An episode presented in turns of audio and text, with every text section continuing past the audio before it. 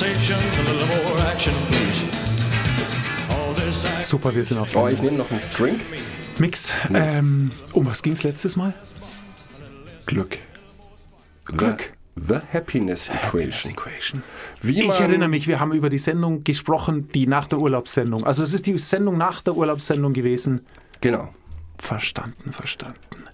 The Happiness. Bist du glücklich? Jetzt? Oder? Nein, immer. So allgemein. Also auf dein Leben bezogen, bist du glücklich? Oh, das ist jetzt eine schwere Frage. Ich würde sogar übergriffig nennen. nein, nein, also steht, ist ja ganz intim. Das ist sehr intim, aber das toppe ich jetzt. Pass auf. Ich bin schon, ich glaube, unterm Strich mehr glücklich als unglücklich. Woran machst du das fest? Weil ich zufrieden bin, weil ich morgens gern aufstehe, mich auf bestimmte Dinge jeden Tag meistens freuen kann und mir mein Umfeld und mein Leben so eingerichtet habe, wie es mir gefällt. Zum Großteil natürlich. Ich meine, manche, Ja, ja, manche. Dinge, da kannst du nichts dagegen machen. Aber ja, Aber es ist, glaube ich, sehr gut, wenn man von sich selbst sagen kann, dass man eher glücklich ist als unglücklich. Richtig. Und mit eher meine ich schon einen großen Prozentsatz mehr. Also 90, 80 Prozent. Du bist aber wirklich ein Glückspilz. Nein, nein, Glückspilz ist was anderes. Der hatte einfach Glück. Aber ist deshalb nicht glücklich. Muss nicht zwangsläufig das Gleiche sein. Aber wenn du so anfängst heute, Ja? liebst du dich selbst. Liebst du dich selbst? Ja, ja. Ist auch eine sehr intime, übergriffige Frage. Also, es ist schade, dass es nie jemand hören wird, dieses Entree, weil wir müssen es rausschneiden. Aber Natürlich die Antwort ist, ist selbstverständlich ja. Oder ist es ungewöhnlich? Oder ich muss noch mal drüber nachdenken. Nein, ähm, Liebst du dich selbst? Also ich bin mir schon ein guter Buddy, glaube ich. du für dich selbst. Ja. Glaube ich auch. Liebe, ich bin jetzt nicht, also nicht, dass diese Art, dass ich narzisstisch vorm Spiegel stehe und sage, wow, wer guckt mich denn da an? Hi boy. Also ganz im Gegenteil, aber so im, im Gesamtding würde ich schon sagen. Ich komme deswegen auf diese Frage, weil die oft im Zusammenhang mit, wie werde ich glücklich, wie finde ich ein glückliches Leben, steht sehr oft die Aussage, man muss sich erstmal selbst lieben, um glücklich sein zu können. Jetzt machen wir eine Glücklich-Sendung, aber da Nein, muss ich ja absolut widersprechen. Du hast damit angefangen. Ja, ich wollte nur Ich kurz wissen, was wir, letzte, was wir letzte Sendung gemacht haben. Aber glaubst du, dass man sich selbst lieben muss, um glücklich zu sein? Muss man nicht andere lieben, um glücklich zu sein? Nee. Also es schadet sicherlich nichts. Aber wenn du dich selber überhaupt nicht leiden kannst, dann kannst du, glaube ich, auch nicht glücklich sein. Naja, aber es ist ein weiter Weg von sich nicht leiden können bis zu sich lieben. Na, Weil ich muss dazwischen? zugeben, es gehört sich etwas komisch an, wenn man sagt, hey, ich liebe mich eigentlich schon ziemlich. Und ich möchte es auch zurücknehmen. Ich mag mich sehr gern. Siehst du, das ist der Zwischenpunkt. Ich mag mich. Ja, aber. Naja, Liebe ist was, also ist mir einfach ein zu schweres Wort in dem Kontext. Ich sag's ja nur, weil ich das jetzt oft gelesen habe und du gleich mit auf die persönliche Ebene gehst. Das ist hier ein professioneller, inhaltsschwerer Podcast und du machst das persönlich. Bist du glücklich, Nix? Ich wollte nur kurz halt einen schönen, sanften Einstieg in die Sendung. Und jetzt haben wir schon Streit. Wir lieben uns beide, jeder sich selber, Nein, wie einander. wie einander. Nein, Genau. wir lieben einander und Das nicht uns sowieso. selbst. Darauf können wir uns doch einigen. Darauf können wir uns einigen. Und damit können wir die Show auch anfangen. Hi Mix, ich liebe dich. Hallo Chris. Ja, super. Hab wir haben einen schönen Einstieg lieb. heute nach unserer letzten Sendung über Glück. Der Happiness Equation. Equation ist die Formel, oder? Gleichung. Okay. Gehen wir einen Schritt wieder ähm, zu unserem Thema, wo wir uns besser auskennen, glaube ich. Ich glaube, es ist besser, wenn wir über Produktivität und nicht über Glück und Liebe sprechen. Und alles ist geheuchelt und gelogen. Wir sprechen über ähm, Graham Alcott. Der hat ein Beratungsunternehmen gegründet 2009, das einen lustigen Namen trägt, abgeleitet von Think Positive, nennt er seine Firma Think Productive. Ich kenne nur Drink Positive. Da ist, glaube ich, kein Wasser drin in der Flasche. Kann man sich ignorieren, auch wenn man sich liebt? Ich glaube schon. Ich Ja. mache einfach mal weiter.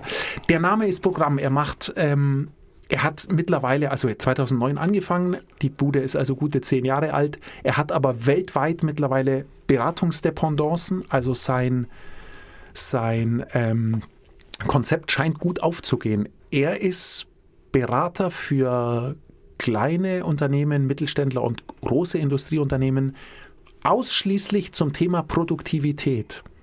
Was ich irre finde, weil es trifft ja genau den Kern dessen, was wir machen. Ja. Also der Mann ähm, hat was zu sagen. Sonst hätte er nicht so viele Firmen und so, äh, ich würde mal sagen, so großen Erfolg. Und was ich sehr lustig finde, er nennt seine Coaches, Coaches, also seine Mitarbeiterinnen und Mitarbeiter, die in den unterschiedlichen Dependancen, die er hat, coachen, nennt er Ninjas. Und jetzt hat er ein Buch geschrieben und das heißt How to be a Productivity Ninja.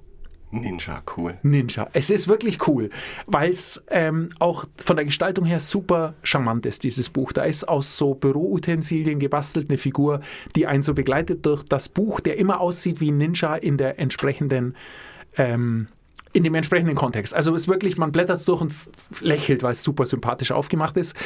Very less, achieve more, love what you do sind noch die drei Schlagwörter, die auf dem Titel stehen. Und ähm, dieses Buch hat mich mal wieder so hundertprozentig abgeholt.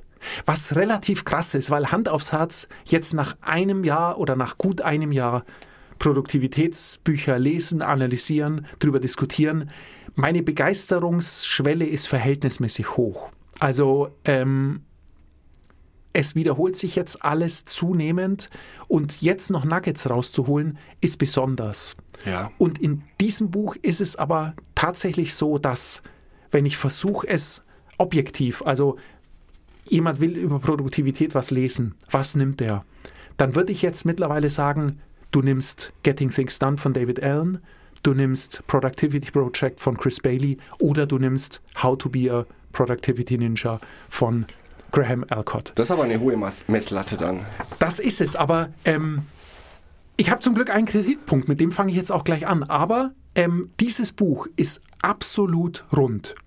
Ich werde dir gleich klein wenig was vom Inhalt erzählen. Ich werde auch auf ein, wir werden ein, zwei Hacks daraus diskutieren können, was ich spannend finde. Ähm, er übertreibt es manchmal ein klein wenig. Auch da müssen wir sehen, was ergibt Sinn, was ergibt keinen Sinn. Aber alles in allem ist dieses Buch von vorn bis hinten mh, ideal. Der, ah, Okay, der, die, also einfach jetzt aus, aus den vielen Büchern, die wir beide gelesen haben, würde ich sagen, es ist ideal, weil es eben vom Aufbau her einen genau da abholt, wo man steht. Und nach 100 Seiten weißt du mehr als am Anfang des Buches und genau so ist es aufgebaut. Und das finde ich super. Also du, du, du fängst bei Null an und bist am Schluss einfach durch mit dem Thema. Und das schafft er. Auf gut 300 Seiten. How to be a Productivity Ninja. Um es nicht zu sehr zu loben. Also ich muss es erstmal loben, weil es ist nicht gelb. Damit geht es Ja, schon mal das los. ist sehr gut. Es ist nicht gelb. Sondern, Es ist lila-orange. wow, Was gruselig klingt. Nein. Aber wirklich gut daherkommt. das sind meine Lieblingsfarben. Alles aber schön. Obwohl ich nur weiß trage. Aber bei anderen Dingen und Menschen lila, orange, fantastisch. Lila-orange. How to be a Productivity Ninja. Und jetzt kommt eine Sache, die mich hier etwas stört. Die mich allerdings, Hand aufs Herz, in fast jedem zweiten Buch, über das wir hier reden, stört. Da müssen wir drüber reden. Ich habe eine Idee. Schieß Was los. dich stören könnte. Und zwar, In diesem Buch geht es unter anderem auch um richtig schlafen und richtig essen. kommt tatsächlich auch vor, aber so marginal, dass es mich nicht stört. Okay. Ähm, was mich stört, ist, dass jede zweite Einleitung von Büchern, über die wir sprechen, damit beginnt, dass die Zeiten noch nie so schwer waren wie jetzt, Ach, okay. dass Veränderungen noch nie so auf einen eingeprasselt sind wie jetzt, dass wir noch nie so wenig Zeit hatten wie jetzt, dass der Druck noch nie so hoch war wie jetzt und dass die Anforderungen noch nie so schlimm waren wie jetzt. Und mal abgesehen davon, dass es vollkommener Käse ist, ich kann es auch nicht mehr lesen und hören. Also, wenn du hier so hier sitzt, wie wir beide in unserem schönen, heute auch gut temperierten Stüberl und dann sagst, du, also so schlimm wie jetzt war es noch nie. Ich meine, wenige Kilometer von hier fliegen den Leuten Bomben um die Ohren und die müssen trotzdem sich um ihren Lebensunterhalt kümmern. Da kann ich mich nicht hinsetzen und sagen, also die Zeiten waren hier noch nicht so schlimm wie jetzt. Und ich will auch gar nicht die ganz große Kriegskeule auspacken. Allein die Tatsache, wenn du denkst, Generationen vor uns mussten von der Schreibmaschine auf den Computer umsteigen, das ist krass. Die hatten Angst um ihren Arbeitsplatz, weil plötzlich Maschinen übernommen haben. Das ist krass. Die sind in Flugzeuge gestiegen, wo noch jedes zweite abgestürzt ist. Sowas ist krass. Aber ein Update fürs Smartphone oder eine neue Produktivitäts-App finde ich halt nur so halb krass. Und wenn man ein klein wenig mehr E-Mails kriegt, als man bearbeiten kann, finde ich auch nur halb krass, muss ich sagen. Also dieses dauernde, es, es wird immer alles schlimmer und er geht ja dann noch so weit und sagt, also alles, was wir bis jetzt über To-Do-Listen und das kennen, ist alles ähm, Makulatur, weil die Zeiten sind jetzt so schlimm, wir brauchen komplett neue Da bin ich Werkzeuge gespannt. für komplett neue Anforderungen. Weil ich habe schon noch To-Do-Listen. Ich auch und ich liebe To-Do-Listen, weil das ist der Deal. Oldschool auf Papier. Ja, Oldschool auf Papier, weil die Handschrift das Werkzeug ist des, des direkten Übertrages. Aber eben, das meine ich. Also die Zeiten sind nicht härter oder krasser. Es, vor 30 Jahren ist in einem Büro 10 Stunden gearbeitet worden. Heute wird in einem Büro 10 Stunden gearbeitet. Punkt. Also Ich glaube eher, ja, gebe ich dir völlig recht. Und früher war nicht alles besser, sondern früher war tatsächlich eigentlich alles schlechter im Vergleich zu heute. Aber was natürlich schon stimmt, ist diese Informationsflut. Weil wir haben auch schon mal hier drüber gesprochen und damit kämpfe ich sehr viel. Und auch die verschiedenen Kanäle. Woher kommen Informationen, woher kommen Arbeitsanweisungen? Es ist mittlerweile alles vermischt. Und da habe ich auch noch kein persönliches gutes Tool dafür gefunden, um zu sagen, ich möchte alle Infos, die für mich wichtig sind, potenziell und wo sich vielleicht für mich Aufgaben oder Chancen entwickeln, gebündelt sammeln. So habe ich E-Mail, Anrufe, SMS, WhatsApp, Facebook vielleicht, LinkedIn, Xing. Du Aber müsstest nein, nein, nein, theoretisch nee. den ganzen Tag hin und her springen. Ja, und früher gab es die Tageszeitung und den Boten, der morgens mit der Glocke kam und im Dorf die Neuigkeiten verkündet hat. Und das war es dann erstmal wieder für 24 Stunden. Vielleicht lebe ich auch in der falschen Zeit, aber ich lese ja tatsächlich eine Zeitung aus Papier und ähm, ich antworte auf mein Telefon und auf meine E-Mails. Ja. Und den ganzen Tag findet bei mir sonst nichts statt. Also, ähm, und es ist, ich glaube, dass es einfach nur eine Konditionierung deines Umfelds ist. Wenn du eine WhatsApp kriegst und reagierst sofort drauf, dann wissen die Leute, der reagiert sofort auf WhatsApp. Wenn man dann aber anrufen muss und sagt, was ist los, wieso, wieso reagierst du nicht, dann sagst du, wieso, ich habe doch abgehoben. Und das Ja, ist der okay. Deal. Also mein, das meine ich auch ganz ernst musst und vielleicht auch als Tipp. Also ich würde Ja. einfach versuchen, alles zu ignorieren, außer den Dingen, die für mich wirklich elementar sind. Wenn du wenn Social Marketing dein Tool ist, dann lies keine E-Mails. Also dann Okay. macht alles über LinkedIn und vergiss deine E-Mails, weil wenn es dir nur um deinen Kontaktpool auf LinkedIn geht für dein Business, was es sicher gibt, dann mach das. Aber ansonsten, Ich finde es schwierig, das so scharf zu trennen. Und es spricht ja auch nichts dagegen, ähm, dann vor Mittagessen schnell seine Social-Kanäle zu checken. Ich denke nur, wenn man sich davon so stressen lässt, dass man es zu einer Aussage sich gedrängt fühlt, wie die Zeiten sind so schwer wie noch nie Ja. und die Anforderungen werden so hoch wie noch nie, das stimmt einfach nicht. Natürlich werden die Anforderungen höher mit jedem technischen Fortschritt, den wir tun, ist ja völlig klar. Also, wenn du früher ein Telegramm geschickt hast, dann dachten die Leute, okay, in zwei Wochen werde ich eine Antwort bekommen. Natürlich wartet jetzt keiner mehr zwei Wochen auf eine Antwort. Weil es eben, weil du die Anfrage sofort kriegst und weil du innerhalb von ein paar Minuten eine Antwort schreiben kannst. Aber da, dadurch ist doch, also, das darf Ja. einen doch nicht so stressen, dass alles schwieriger ist als früher. Nein, nur solche Bücher und solche Unternehmen, die der Autor hat, zeigen mir aber, dass da draußen ein großes Schmerzpotenzial da ist und die Menschen sich nach Lösungen sehnen, weil sie tatsächlich das Gefühl haben, überfordert zu sein. Und im Prinzip machen wir das ja auch hier. Wir haben ja hier begonnen, nicht unbedingt um einen Podcast zu machen, sondern wir haben viel früher begonnen. Wir haben angefangen, finden wir Lösungsmöglichkeiten, um einfach coolere Sachen zu machen und dafür noch Zeit zu finden. Daraus hat sich dieser Podcast entwickelt, aber auch wir hatten dieses Bedürfnis, ich muss mich da draußen informieren, Vielleicht hat jemand die Idee, wie man es machen kann. Ja, da, da bin ich auch 100% bei dir. Das finde ich auch alles legitim und okay. Was mich nur stört, ist die Begründung darin zu suchen, dass jetzt alles so schlimm wäre. Ja, das verstehe ich. Dieses Bedürfnis hatten vor 50 Jahren die Leute ganz genauso, glaube ich. Sie hatten nur weniger möglich, es zu, Möglichkeiten, es zu befriedigen. Und vielleicht verrennen wir uns zu sehr in ähm, drüber i- über Produktivität zu reden und vergessen dabei produktiv zu sein. Das ist jetzt Ja. vielleicht eher ein Problem. Aber ich glaube einfach, oder mich stört einfach dieses, ja, jetzt ist alles so schlimm, früher war alles besser. Weil, wie du schon so schön gesagt hast, eher glaube ich, dass gar nichts besser war. Also mir fällt ganz wenig ein, was früher besser war, wenn man mal ganz konkret wird. Deshalb, Du musst dir nur die Frage stellen, möchte ich vor 50, vor 100 Jahren leben? nein, will man nicht. Will man nicht. Weil dann friert man im Winter. Genau. Ganz einfach. Zum Und stinkt überall. Ja, genau. Witzböll. Ninja. Ja, Warum Ninja? Ich habe jetzt diese Schildkröten im Kopf, aber das sind die Teenage Mutant, oder wie heißen die? das ist was anderes. ist was anderes. Ninja ist einfach der unerschrockene, vorausgehende Kämpfer, der sich durch nichts unterkriegen lässt. Ha, dachtest du. Ich habe nämlich recherchiert. Ich wusste ja, wie das Buch heißt. Und ein Ninja, auf Deutsch un- ungefähr übersetzt Verborgener, ist ein besonders ausgebildeter Kämpfer des vorindustriellen Japans, der als Kundschafter, Spion, Saboteur oder Meuchelmörder eingesetzt wurde.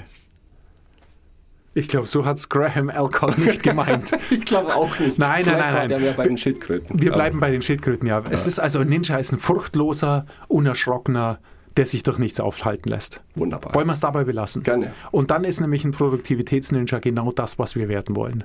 Ja, Sich weniger Sorgen machen, mehr erreichen und das tun, was man liebt. Wie es auf diesem Buch steht. Ähm, ich noch ganz kurz zum Ja, Inhalt. bitte. Ich wollte noch was zum Inhalt sagen. Ich habe es nämlich jetzt vor mir liegen. Ähm, the Way of the Productivity Ninja, erstes Kapitel. Ähm, das ist schon mal sehr sympathisch, weil er holt uns genau da ab, wo wir sind. Also, ähm, er beschreibt sozusagen den durchschnittlichen Thinkworker, sage ich mal. Also jeder, der als Büroarbeit oder eben sozusagen seine Denkenergie zum Arbeiten braucht, ähm, den beschreibt er und dessen Sorgen beschreibt er auch. Also er schreibt, Leute, man kann auch ein Ninja sein und trotzdem wissen, dass man nie alle Erforderungen erfüllen kann, die man erfüllen müsste. Dass man nie alles schaffen kann, was man gern schaffen möchte. Und natürlich, egal was man tut, es wird nie so sein, dass man nicht mal im Druck etwas tun muss oder dass man nicht mal gestresst ist. Und das macht er sehr charmant, indem er relativ lang und locker einmal klärt, was, welche Probleme wir eigentlich haben. Was ich deshalb so gern mag, weil ich mich dazu 100% abgeholt fühle. Also da merke ich schon, okay, egal was jetzt später noch kommt, den ersten Teil, die Problemstellung, die hat er extrem gut erkannt. Weil er, es ist wirklich, ich kann hinter jedem zweiten Satz einen Haken machen. Stimmt, geht mir auch so. Ach du lieber Gott, okay, stimmt, geht mir auch so. Und das fand ich super charmant. Also das ist ein Einstieg, wie ich ihn mir besser nicht wünschen könnte. Und ähm, der, der, er macht dann so weiter, weil die ersten Kapitel sind wirklich erstmal äh, Allgemeinschauplätze. Das meinte ich mit, er baut einen richtig auf auf dieses Thema. Also er fängt ganz allgemein an. Okay, was sind eigentlich unsere Probleme, die wir haben?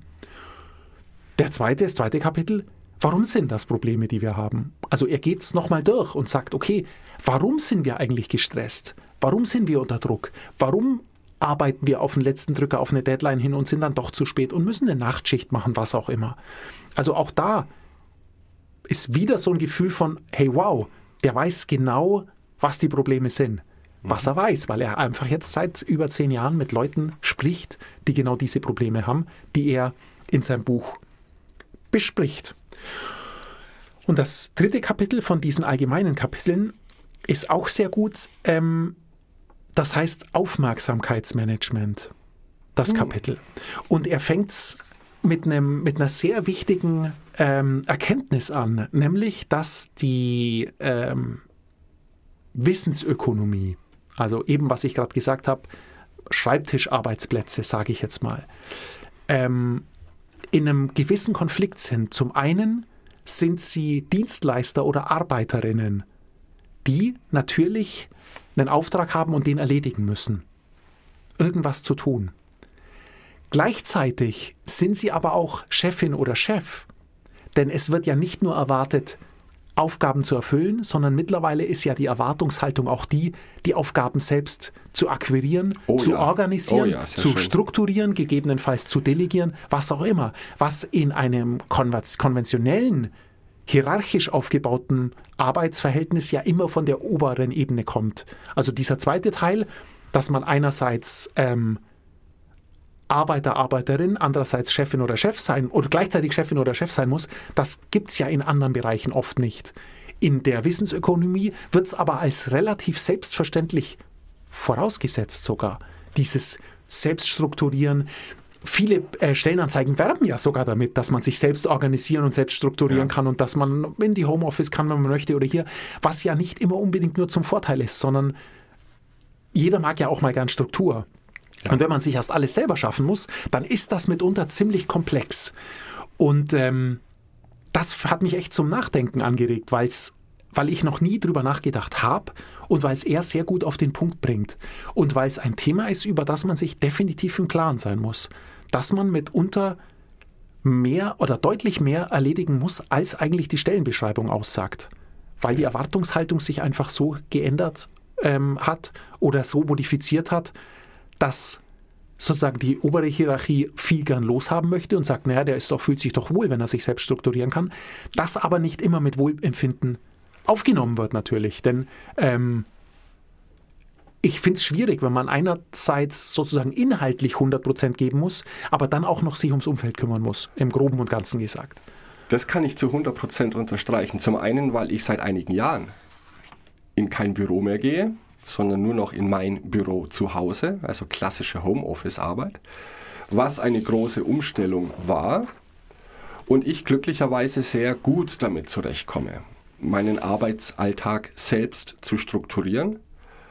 Ich glaube, und ich habe mit einigen Kolleginnen gesprochen, ähm, dieses alte Denken ist nach wie vor im Kopf. Der Arbeitstag beginnt um, sagen wir, 9 Uhr und endet um 17 Uhr.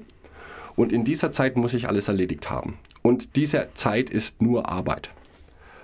Bei mir sieht es ein bisschen anders aus. Man muss natürlich auch die Freiheit dazu bekommen, zu sagen, wir müssen weg von diesem Denken, 9 to 5, wie man es schön auf Deutsch nennt mittlerweile. Denn die meisten, wie hast du es genannt, Thinkworker, Denkarbeiter, wie auch immer, da sollte man genauer hinschauen, weil wir alle, die in dieser Branche arbeiten, wo wir unseren Kopf mehr benötigen als unsere Hände, wir werden nach meiner Interpretation nach Ergebnissen bezahlt und nicht nach abgesessener Arbeitszeit. Und ich glaube, dieser Sprung ist bei vielen noch nicht angekommen. Bei mir ist es oft so, dass ich sage, ich bin um 20 Uhr noch am Arbeiten, habe aber zwischen 15 und 17 Uhr gar nichts gemacht. War beim Sporteln. Naja, das muss man sich auch leisten können. Das muss man natürlich. sich leisten können. Ich brauche da auch Unterstützung dafür und die kriege ich Gott sei Dank von der Arbeit aus. Nur ich stress mich dann nicht mehr, äh, wenn ich zu einer bestimmten Uhrzeit etwas tun muss, weil, wie gesagt, ich sehe es eher so, ich werde nach Ergebnissen bezahlt. Wann ich diese Ergebnisse und wie ich diese Ergebnisse liefere, interessiert keinen. Und da setzen sich, glaube ich, viele Homeoffice-Workerinnen noch zu sehr selbst unter Druck zu sagen, ich muss das zwischen 9 und 17 Uhr schaffen. Und das ist aber auch leider dann noch die alte Mentalität. Ich gehe zur Arbeit und die ist von einer Zeit definiert. Und ich sage, Arbeit ist für mich von Ergebnissen definiert. Ja, aber da bist du dann vielleicht schon Als auch ein- Denkarbeiter. Ja, da bist du trotzdem schon einen Schritt weiter, denn es hat nicht nur Vorteile, was du beschreibst. Natürlich, Ähm, ich weiß. mal abgesehen, dass du ein Glückspilz bist, wenn dein Tag von 9 bis 17 Uhr geht, weil meiner geht von 7 bis 19 Uhr, aber Schwamm drüber. Wer ist der Klügere jetzt hier von uns? Nein, nein, nein, so ist es zum Glück ja nicht. Aber ähm, ich, also bei mir erlebe ich es schon auch, dass es mir nicht schadet, eine von der Zeit vorgegebene Struktur zu haben. Ja, Also ähm, für mich ist es eher, ich liebe es auch, mich um 20 Uhr nochmal hinzusetzen und was zu machen, aber auf Dauer ist es nicht förderlich. Deshalb ist es so verkehrt nicht zu sagen, okay, pass auf, dieses Zeitfenster habe ich von mir aus 9 Uhr bis 17 Uhr, da mache ich eine Stunde Mittagspause, aber in dieser Zeit schaufel ich alles weg. Und dann ist auch gut. Ja, Weil sonst, okay. dann, du musst dann schon sehr gut sein, was ich dir zu, absolut zutraue. Ich bin es nur bedingt. Ähm, dann auch mal wirklich, also Zeiten zu haben, wo du nicht nur sagst, jetzt arbeite ich nicht, sondern wo du mit Genuss nicht arbeitest. Und wenn ich ganz klar weiß, pass auf, meine Zeit ist diese, das muss ja nicht um 17 Uhr Schluss sein, aber ich arbeite von 8 bis 12 und von 2 bis 6 und dann ist gut. Dann kann ich halt um Viertel nach sechs mich hinsetzen und ein Buch lesen und dann bin ich durch mit, ach shit, eigentlich müsste ich noch die Mail und ich könnte noch Ja, das ja, und um das. Gottes Willen, so mache ich das auch Von nicht. daher liebe ich so eine gewisse Struktur eigentlich schon. Ich mag es ganz gern. Die setze ich mir auch, weil du weißt ja selber, Arbeit gibt es immer so viel, du bräuchtest nie aufhören. Und die Arbeit wäre auch nie fertig. Nee, was ich meine ist, und nochmal die Betonung auf Denkarbeit. Wenn ich jetzt ein, mir ein komplett neues Konzept für einen potenziellen neuen Kunden ausdenken muss, dann geht das bei mir zumindest nicht auf Kommando. Dass ich sagen kann, zwischen 14 und 16 Uhr arbeite ich dieses Konzept aus. Ähm, manche dieser Ideen kommen bei mir erst, wenn ich Distanz habe. Geistige Distanz und auch Distanz weg vom Büro. Vielleicht auf dem Sportplatz, vielleicht beim Spaziergang, vielleicht einfach im Garten liegend, bei einem guten Buch. Ähm, und dann habe ich aber tatsächlich keinen Schmerz zu sagen, das ist mir jetzt in meiner Freizeit eingefallen und diese Freizeit unterbreche ich jetzt und zurre das fest, schriftlich. Und damit tun sich noch viele schwer, die dann sagen, na, 18 Uhr, das bekomme ich nicht bezahlt, das ruht bis morgen. Meine Erfahrung ist, dann gehen viele gute Ideen verloren. Und gerade was Denkarbeit angeht, und wie du gesagt hast, ich habe nicht nur Aufgaben, sondern ich muss mir auch meine Aufgaben suchen. Weil das Feld, in dem ich beruflich tätig bin, ist so weit gefächert, dass ich mir immer Gedanken mache, was kann ich meinen guten Kunden noch verkaufen? Negativ ausgedrückt. Oder was kann ich denen noch Gutes tun? Und da muss ich mich schon sehr tief in deren Materie mit einarbeiten und tatsächlich kreativ denken. Und das geht jetzt nicht zwischen 9 und 17 Uhr exklusiv. Schaffe ich nicht. Ja, aber dann ist es nochmal, ich verstehe, was du meinst. Die, ich habe überhaupt nichts dagegen, wenn man abends, ähm, Sonntagabend Tatort guckt, dann fällt einem was Mhm. ein und man schreibt sich schnell eine Erinnerung für den nächsten Tag. Das ist der Deal. Und ich hoffe, dass alle so viel Spaß an ihrem Beruf haben, an ihrer Profession haben, dass sie das auch in der Freizeit tun, ohne die Freizeit belastet zu sehen. Das ist, darum geht es Ja, mir. natürlich. Es darf, soll einfach die Freizeit und den Erholungswert der Freizeit nicht belasten. Was es nicht tut, ganz im Gegenteil. Wenn du da sitzt und plötzlich wie aus Nichts, wie du es beschreibst, was wir alle kennen, kommt ein Geistesblitz und man denkt sich, wow, das schreibe ich mir schnell auf für morgen und dann arbeite ich es durch. Okay. Dann finde ich sowas super. Dann finde ich es absolut super. Was ich nur wirklich deshalb diese, diese, dieses unbedingte Drang nach der Struktur, ähm, man muss nach meinem Empfinden seine Freizeit genauso klar strukturiert und geplant haben wie seine Arbeitszeit, um sie voll genießen zu können. Da ist was Eben genau, weil wir ähm, Think Economy ja in der Zwickmühle sind, dass wir nicht von einem Werkzeug abhängig sind, das man weglegen kann. Ja. Also es ist völlig klar, dass wenn ich jetzt, äh, wenn ich äh, irgendwas handwerklich mache und ich brauche dafür Maschinen, die es in der Fabrik zum Beispiel gibt, die nehme ich nicht mit nach Hause. Das, das, dieses Thema ist erledigt. Ich kann mir dann noch überlegen, hey, bei dem Werkstück, da war das und das. Ich glaube, dass es bei vielen auch so noch arbeitet. Definitiv. Keine Frage, es ist ja einfach der größte Teil des Lebens, ist nun mal unsere Profession. Aber für, für ähm, uns äh, Thinkworkerinnen, Thinkworker ist eben die Sache die, dass wir unser Werkzeug permanent mit uns tragen. Und das nicht dazu führen kann, dass wir auch uns permanent genötigt sehen, es zu benutzen. Das ist der Deal. Ja. Denn ähm, Gehirn durchlüften ist einfach super wichtig. Und dann eben Einfälle mitzunehmen beim Sport. Du hast gesagt, beim Spazierengehen, was ich äh, komisch Ja, das finde, war jetzt blöd, weil ich- Spazierengehen ist also. Spazierengehen. Nein, das mache ich auch nicht. Das habe ich jetzt nur gesagt, um eine größere Zielgruppe anzusprechen. Nee, Weil ich niemand geht spazieren, spazieren. Niemand geht spazieren. Doch. Nein. die ganze Welt ist spazieren gegangen die letzten Jahre. Nein, nein, nein, man schiebt Kinderwägen.